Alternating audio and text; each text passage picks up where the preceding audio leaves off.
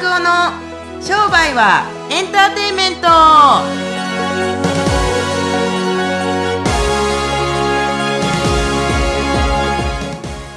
増田拓夫の商売はエンターテインメント。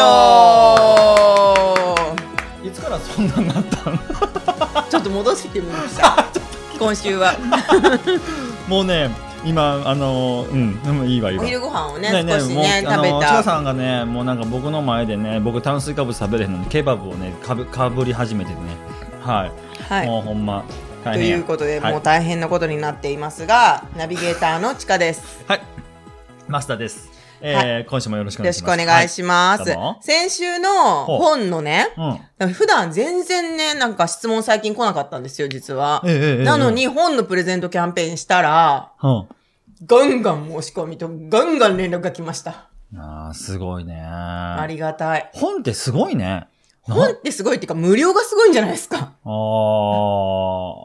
でもさ、僕らからしてみたら、無料でこんな欲しいかなとかって思うもんですから、ね。作者元やからさ、そうですよね。そんな連絡あんやと思って。嬉しいですよね。でももっとあの3月中はずっとキャンペーンやってますんで、うん1週間に一遍、あの、抽選していきますんで、ぜひですね、はい今週も、あの、興味がある方は、募集していただければと思います。本当にね、あの、この音声なかなか本当面白いから、うんあの、ぜひ聞いといた方がいいと思うし、これから本を書きたいなとか、もしくは、まあ、小冊子とかでもいいと思いますし、文章を書きたいなと思ってる方たちとか、ライティング興味ある方たちとか、あー聞いていただけると非常に参考になるし、自分の出したものがお金になるってね、なかなか面白いなと、エキサイティングな時代になったなと、まあ昔からね、本はありますけれども。そうですよね。えー、増田拓夫の言いたい放題してるだけで。ええええええマスタータコの言いたい。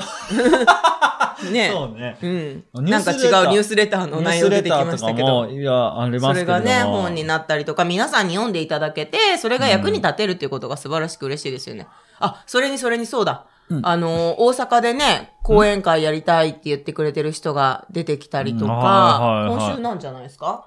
いや、ね。うん、そうなんですよと、ね。あとは今もう全国回りますんで、もし、うんあの、こここでも講演会してほしい、主催したいよっていう方がいたら、うんうんうん。意外に、あの、人数、そんな、むちゃくちゃ、まあ、集めていただくなくてもできるかもしれないので、大阪のちなみに、えっと、講演会は、整理券を配らなくちゃいけないぐらい、やっぱりすごい、まあ、スペースがそんなむちゃくちゃ大きいわけでもないから、40人、50人規模から全然やりますよね。そうですね。うんあのーた、きっとうまくいったりすると、何百人とか何千人とかのレベルまでいけるんだと思いますけれども、でもまあ今は、たくさんの方に、僕みたいな普通の人とかでも、こんだけ集められたんだよとか、こんな風に本とか造反されたんだよみたいなものを、ちゃんと皆さんに証明できたら、すごいそれはいいと思うし、やっぱり、あのー基本に戻ってくるけれど、やっぱ本を書いたのも何も、人様に喜んでもらうために、うん。なんか一個でもさ、うわ、このフレーズめっちゃ痺れたわ、みたいな感じのことが、あの、あったら、やっぱ僕も嬉しいですし、僕もいろんな人たちの本とかって読んできましたし、今でも読んでますけれども、やっぱズキュンとやっぱりこの痺れるような、ね。あーフレーズとかっていうのが、僕も誰かに伝えられたらいいなと思って、ただただ一生懸命書きましたんで、まあその音声を、ぜひあの、さ作成秘話ですかあー聞いていただけるといいなと思いますし、出版記念公演とかではこの辺もお話ししていきたいなと思いますけれども。ぜひ、はいはい。あのーまあ、増田さん、この本は誰に向けて書いたんでしたっけ、これはね、あああ答えを知ってるんですよね。あ知らないですか、え？知ってると思ってます。僕は昔の自分に書きました。そう。うん。えっ、と、今僕現在37歳ですけれども、また26歳とか27歳ぐらいの、そのすっごい苦しい時の自分が、これ読んだら、しゃやろうみたいな感じで、えーやる気になるだろうなと思って、と途中ね、あの、本当に生インタビューの時にですね、泣いたことが2回だけあったんですよ。うんあの、4回、5回取材あって、はい2回だけちょっと涙涙を流してしまったことがあるんですけど、昔思い出しすぎて、はい。っていうのがありますから、そうですよね。やっぱり、昔の自分ってね、悲惨だったと思います。ポッドキャストの第1話をぜひね、聞いていただくとね、面白い、おかしく、結構悲惨な秘話をままさかの、あの、に、裏庭で首を吊ろうとした事件とかね。裏山ねあ裏山ね。裏庭じゃなくて、裏山でとか、うんぜひぜひ1、一話とか振り返っていただければなと思います。はいはいはいはい。ということで、本題に入っていきたいと思います。はい。はい。では、今日のトピックに入っていきたいと思います。はいはいはいはいね。はい。今日もまた女性の方の質問です。はい。ゆうさん。うん。うん。はい。えっ、と、この方は教育業をされている方のようなんですけれど、はいえー私はブログ等で営業をもろに出す記事が書くのが嫌で、うん。いつも目的はそうでもやんわりとソフトに、はいはいはいはいそして人柄を大切に優しく、うん。パステルで可愛らしい世界を育ててきましたう。ん。営業職をもろ出しにせず成功できるでしょうか？はい。それが一番不安です。はいはい。心の中では多分ちゃんと掴んでいるんですが、うん。っていう質問をいただきました。おー、いいですね。なんかね、はい質問に形容詞が多すぎて、なんか何なのかキラキラ。優しくてパステルで可愛らしい世界っていう、うんうんうんね、うんあんまり営業したくないっていう質問なんですけど、うん。あ、それで営業職を出さずに、ちゃんとふあ集客とかマーケティングが成り立つのがどうかって話ですよね。そうなんです十分に成り立ちます。十分に成り立ちます。あ、うんこのまま？あのいいんですか？うん、良くない。えっ、と、良くないっていうのは、何が良くないって言ったら、ゴリゴリ来るやつが良くないよ。あんね、うん僕ね、キャラとやり方って一致させないと流行らないと思ってるんですよ。はいはい例えば、チカさんが僕みたいに、おら、お前ら今から行くぞ、お前やれへんかったら、まあ、ぶち殺したるからなとかなったら、これは桜塚ヤックみたいになっちゃうんですよ。ちょっとそうよく、はいまあ、わかんないと思いますけど、キャラってあるじゃないですか。うんで、多分きっとこのユウさんは、あのーキャラがあるんだと思います。そのパステルで可愛らしくて柔らかい。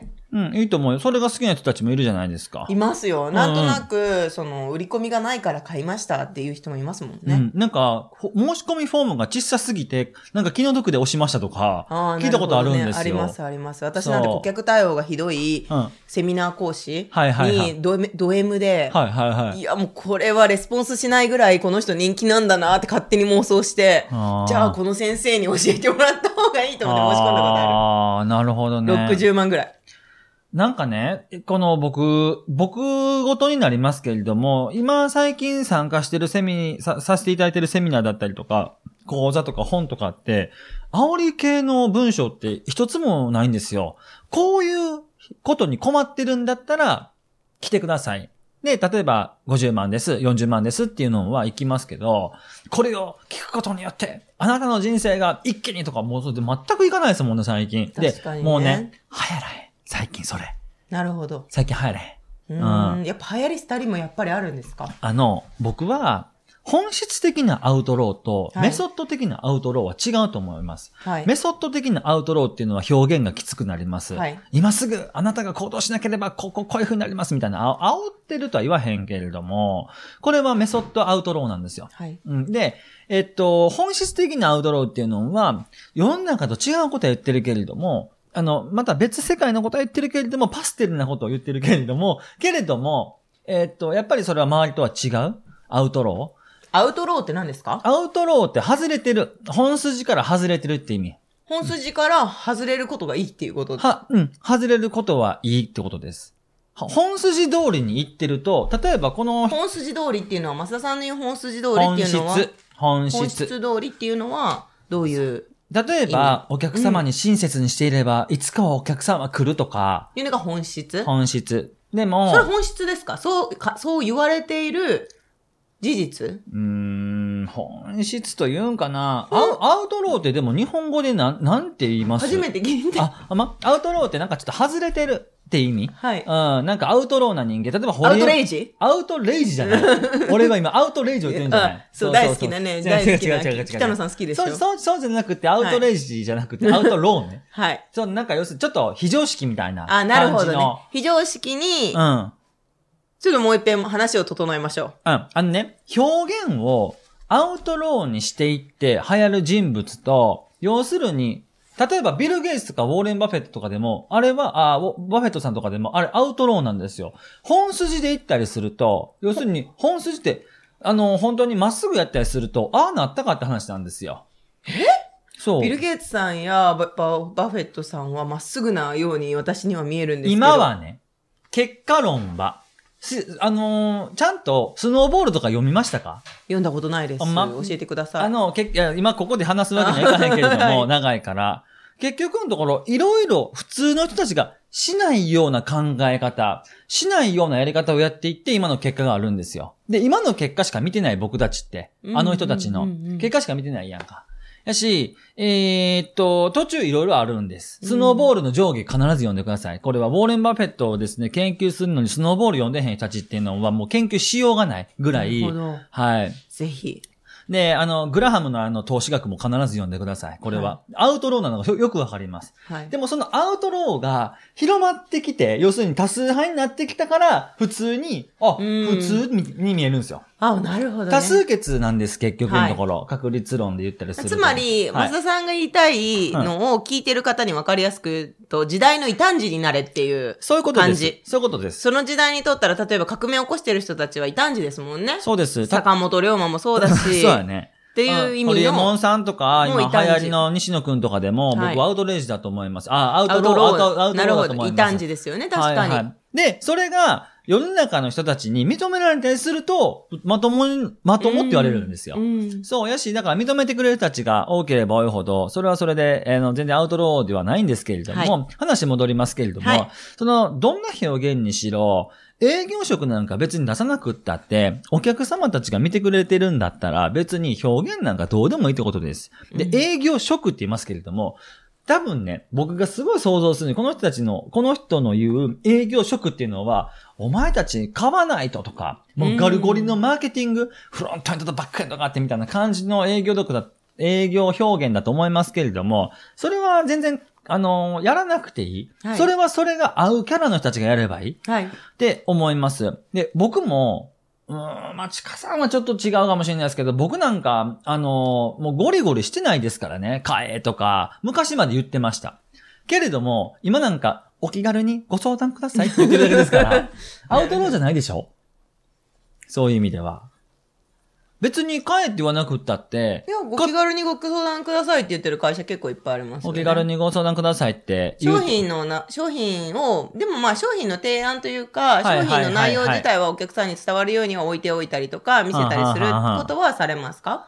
うん、必ずします。そうですね。はいそれはいはいが営業だっていうこと？うーん、なんかね、この人表現にいろいろこのなんか、表現をこうしなくちゃききっとなんか集まらないだったりとか、お店が流行らないと思ってるんだと思いますけれども、そんなことどうでもいいんですよ。はいはい本人のキャラがあるやん。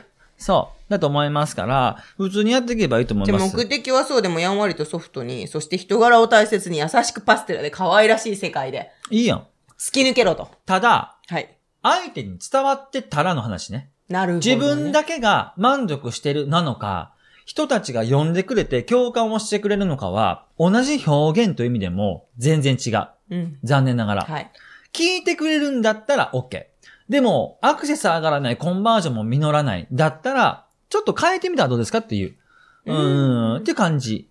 なるほどねちなみに変えるポイントとしては、どういうふうに変え、自分でやってるとわからないじゃないですか。聞けばいいやん。どう感じますかって。閲覧者の人たちに、呼んでくれてる人たちとかお客さんたちに、これどう思いますか？どう感じますか？で、もし、改善するとすれば、どういうふうに改善したらもっと良くなりますか？って聞いてみたらどうかなと思いああ、ます。いいですね。ぜひ、ゆうさん、その、ご自身の中でこのやんわりソフトが不安なのであれば、一度ね、お客さんに聞いてみて、うんうんうん。そして自分のフィード、それを受けてフィードバックで書き直していくっていうこと？そうね。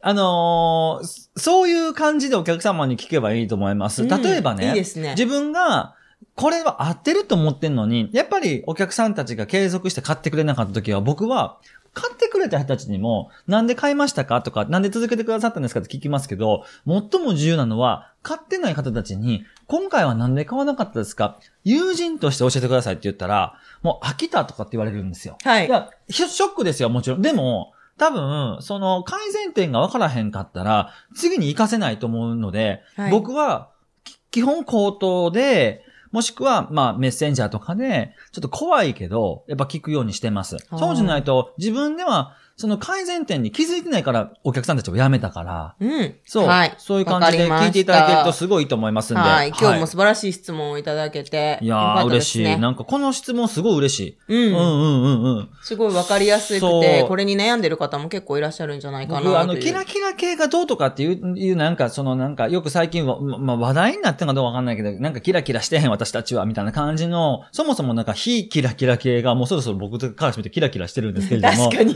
はい。もうね、キラキラをね、言お正うた時点で月にね、ポッドキャストで出てきたね、脱キラキラ女子がしたいという。そうそうそう。まあ、キラキラかキラキラじゃないかはどうでもいいんですけれども、はいでも、どっちにしたとしても、その、まあ、あの、表現をする人たちがちゃんと伝わってるかどうかっていうことを重要視してほしいなと思いますんで、はい。ぜひお客様に聞いていただけるといいと思います。はい。ということで、今日の格言お願いします。はい。えーっと、金持ち、喧嘩せず。